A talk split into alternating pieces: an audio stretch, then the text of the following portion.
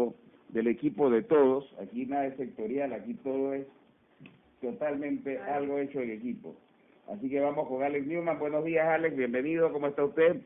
Muy bien, muy contento de estar con ustedes el día de hoy. Gracias por la oportunidad. Es así, es así. Gracias. Mira, hay muchas cosas interesantes corriendo. Pasó el fin de año, sin lugar a dudas.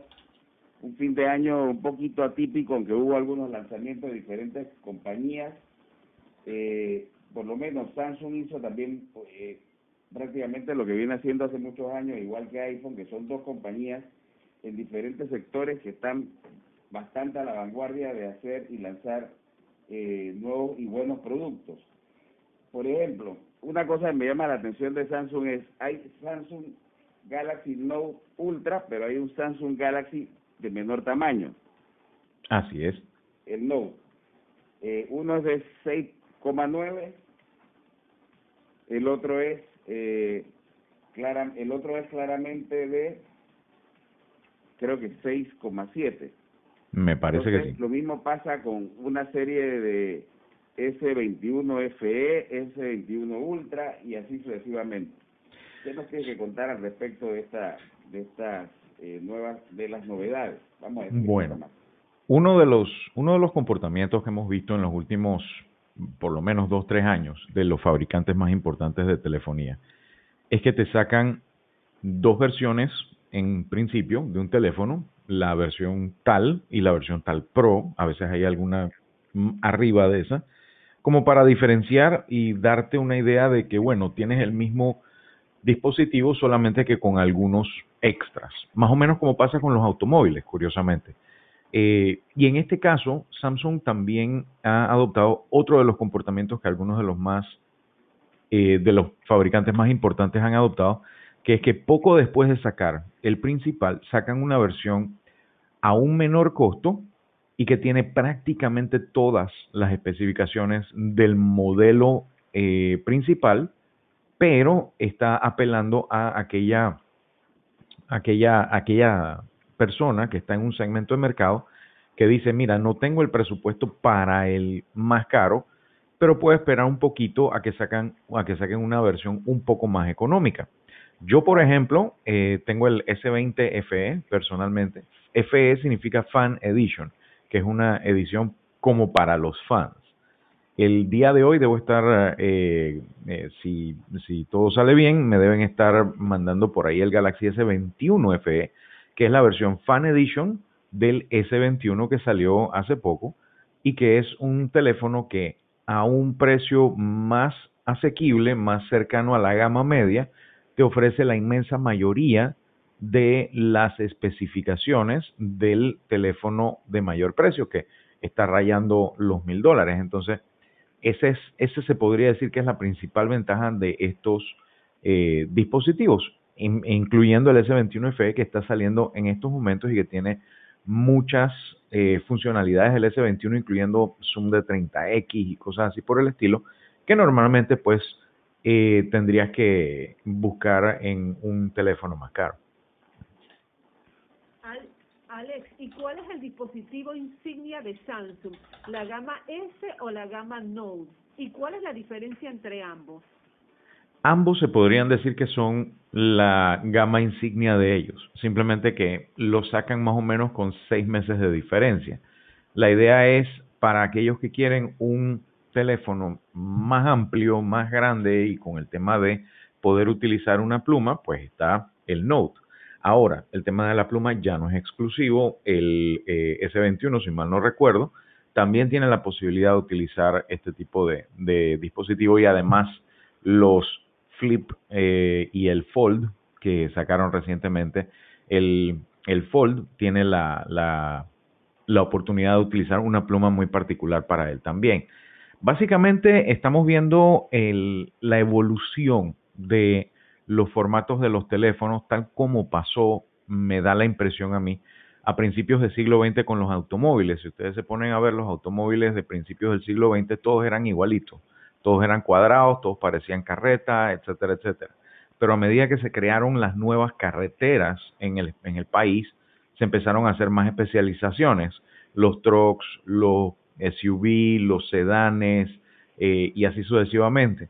Yo creo que la carretera del siglo XXI es el Internet y es lo que está haciendo que las personas también pidan nuevos formatos, como, se, como pasó con el Note, como pasó con los teléfonos plegables y así sucesivamente. Y es lo que vamos a estar viendo más adelante. Entonces, los dos insignias son en este caso la serie S y la serie Note. Eh, ya los de gama media sería la serie A en el caso de Samsung y eh, habría que ver en, en la gama más sencilla, creo que siguen siendo la serie J, pero tendría que entrar a la tienda online para ver eh, cómo está el lineup de los. O sea, Samsung se define entre eh, la serie S y los Note. Esa es su, su, esa es su insignia. Y le han metido bastante, por lo menos a mi, a mi juicio, este cariño a la serie de los doblables, pero eh, esos teléfonos plegables yo creo que ya, ya están en su tercera generación yo no sé si tú recuerdas cuando sacaron el Note, la gente decía, no, pero es que un, un teléfono tan grande no tiene ningún sentido, etcétera, etcétera. Eh, pero ahora eh, los mismos, los otros fabricantes han seguido los pasos de Samsung sacando los teléfonos de ese tamaño. Yo siento que realmente el Note se consolidó para su cuarta o su quinta generación, así que no te sorprenda que para, para este año o quizás principios del próximo los teléfonos plegables empiecen a tomar más fuerza. Ahora, nadie puede predecir el futuro. Puede pasar como los televisores 3D que pegaron un par de años. Esos teléfonos, Alex, que es, una, es un tema que, por lo menos, yo conocí, yo conozco una persona, una dama, que lo compró, mis hijos sin querer empezaron a abrir, a sonar el teléfono y la mujer entró en pánico entró en pánico, me dice, no, váyalo con calma, que no sé qué, que esto y lo otro. Y es la sensación que uno le da a todo lo que se vira, a todo lo que se cierra, a todo lo que se abre. En ese sentido, por lo menos la documentación de, de Samsung eh, especifica que las bisagras de ambos, el Flip 3 y el Fold 3, están diseñadas para aguantar eh, varios cientos de miles de aperturas y, y cerraduras. Sin embargo, eh, la dama que mencionas tiene toda la razón en, en decir, ¿sabes qué? No, no lo desgastemos más de lo necesario eh, si es posible. Además, también en esa maniobra de abrir y cerrar, abrir y cerrar, se te puede caer o lo que fuera. Eh, sí es cierto que hay que tener cuidado en ese sentido. Y más todavía con teléfonos que todavía no he visto que les hayan desarrollado un buen estuche, porque es mucho más complicado hacerle un estuche adecuado a un teléfono plegable. Entonces, mientras tanto, yo soy de, a mí no me gusta usar un teléfono sin estuche precisamente porque eh, como tiene su costo... teléfonos todavía no tienen fundas. No lo he visto, no lo he visto. Habría que buscar en, en internet si se tiene. ya eso te hace llevar el teléfono al desnudo y el teléfono al desnudo es un peligro. Yo creo que sí. Eh, es más, voy a abrir ahorita mismo la página de Amazon a ver si hay Fold 3 Case. Aparentemente sí lo hay. Son estilo como una chequera. Qué bueno. De verdad que... Lo está viendo ahí. Sí, lo estoy viendo ahorita mismo en Amazon. Son estilo chequera y hay algunos incluso eh, más estilo militar, que suena como que si se te llegara a caer, pues no tendrías tanto problema. Así que bueno, eso también es señal de madurez del producto. A propósito de madurez, yo quería, si me lo permites, tomarme también un momentito para eh, comentar. Ayer en un grupo había unas personas preocupadas. Oye, mira, yo sé que el 5G no hace daño, eh, pero me preocupó porque vi que en las noticias sale que las aerolíneas en Estados Unidos estaban pidiendo que eh, aguantaran el lanzamiento de los sistemas de 5G eh, cerca de los aeropuertos por una preocupación por el tema de los aviones y que si podía interferir. Entonces me pregunta alguien, oye, ¿me debo preocupar? Yo hice la investigación y resulta ser que nosotros en Panamá no tenemos 5G todavía, no hay antenas 5G, pero se, cuando se proyecta poner, eh, sea cuando sea, tan pronto como sea mejor, en Panamá se han aprobado frecuencias que están alrededor de un gigahertz y pico, que son mil y pico megahertz, que es una frecuencia que no interfiere ni con el Wi-Fi, ni con el Bluetooth, ni nada por el estilo, porque está por debajo. Igual que la que usamos de 4G ahorita mismo, que está en 700 megahertz. tú como persona que has estado una vida en, en radio, pues entiendes de frecuencias y demás. Resulta ser el 5G en Estados Unidos y en Europa está en las frecuencias entre 3.7 y 3.8 gigahertz.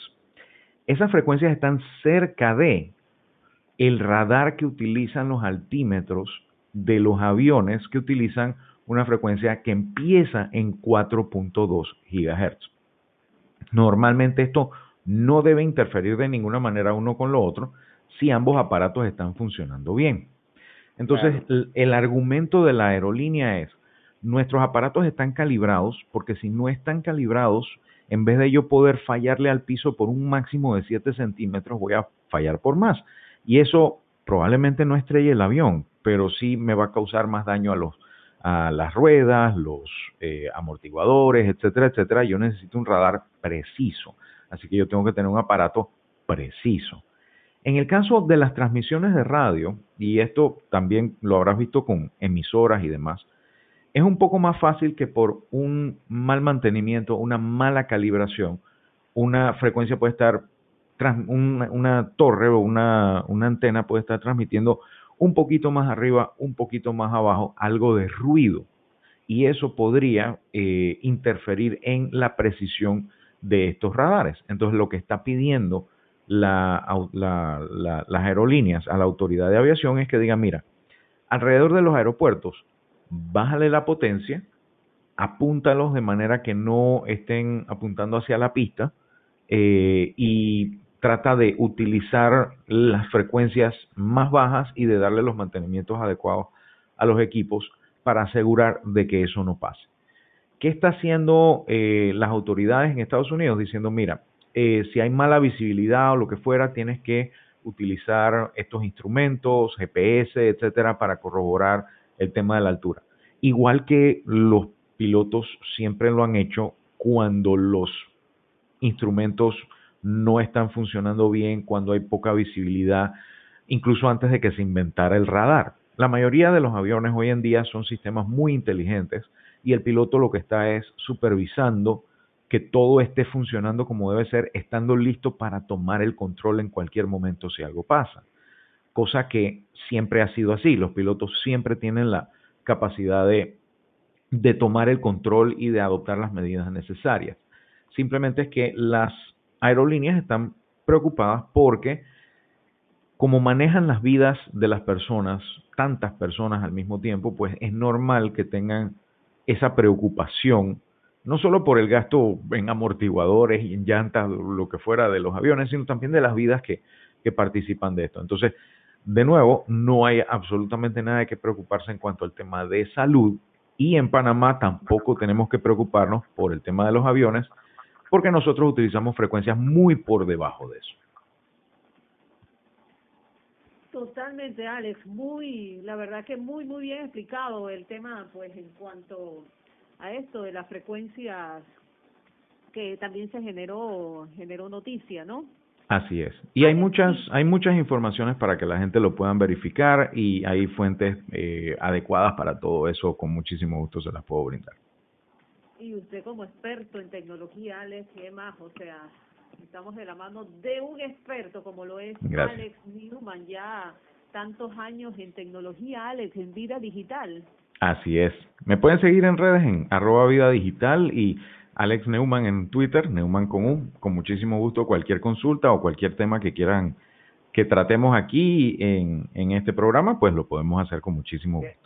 ¿Qué has sabido tú sobre el tema precisamente de el otro referente que es iPhone, Apple, que ha tenido una trabada, por lo menos para Panamá, con el tema del iPhone 13, que pues se parece a Rufín Alfaro, ¿no? Sabemos que existe, pero no lo vemos. Eh, bueno. de la gama del Pro Max. sí, con... Lo trae muy básico. No, no está la variedad de colores lo que han, que Lo que han llenado el mercado es de, de puros Pro, pero Pro Max es un lío.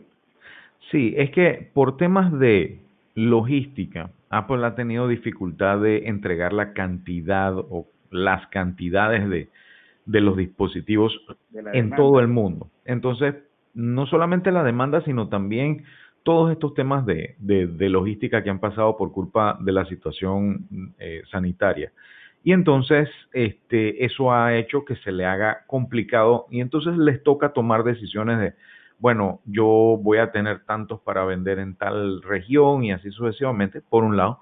Y por el otro, tenemos que tomar en cuenta que los distribuidores, a la hora de tomar la decisión de cuántos van a comprar, van probablemente a comprar los que se mueven más fácilmente primero y luego entonces quizás los más caros. Entonces, claro. hay algunos distribuidores que dicen, no, yo quiero comprar los más caros, pero no tengo quien me lo venda. Y pasa porque también estamos hablando de unos, de unos dispositivos que eh, por algo se les llaman mercadeo aspiracionales mucha gente los quiere. Y hay gente que incluso, como pasa con otros dispositivos, compra dos y tres y cuatro en un solo tiro para tratar de crear una escasez para entonces venderlo un poquito más, más caro. Mira lo que ha pasado con los PlayStation 5, eh, que ahorita mismo un PlayStation 5 cuyo precio de lista es, por decirte algo, 800 dólares, lo consigues por la calle en 1200, en 1500.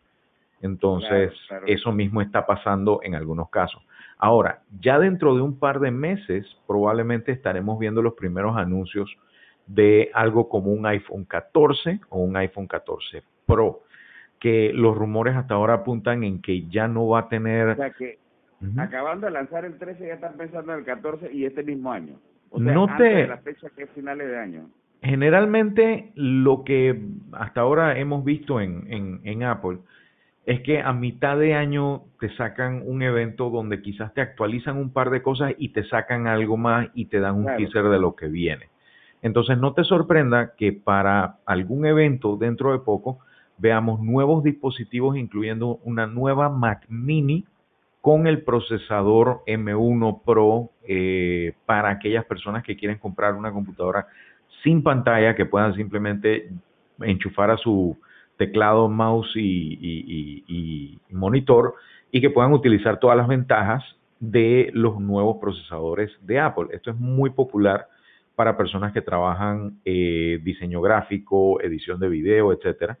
Y les sale mucho más económico que comprar un iMac que viene con un pantallón de pronto tan moderno y demás. Quieren mantener su mismo teclado, mouse y pantalla y pueden ir por uno de estos modelos. Y no te sorprenda que en ese momento te saquen una actualización, ya sea un iPhone 13 más económico, nuevos precios para el iPhone 13 quizás, eh, y de pronto alguna, alguna, algún indicio de qué es lo que vendrá con el iPhone 14, incluyendo la posibilidad de utilizar cámaras de 48 megapíxeles, eh, paneles de 120 Hz o más y así sucesivamente. Alex, Alex, es que la tecnología va tan pero tan rápido que pues esto es, es un mercado, no es un... Lo que pasa es que esto es eh, para sacarle también dinero al que le gusta un poco esto de la tecnología.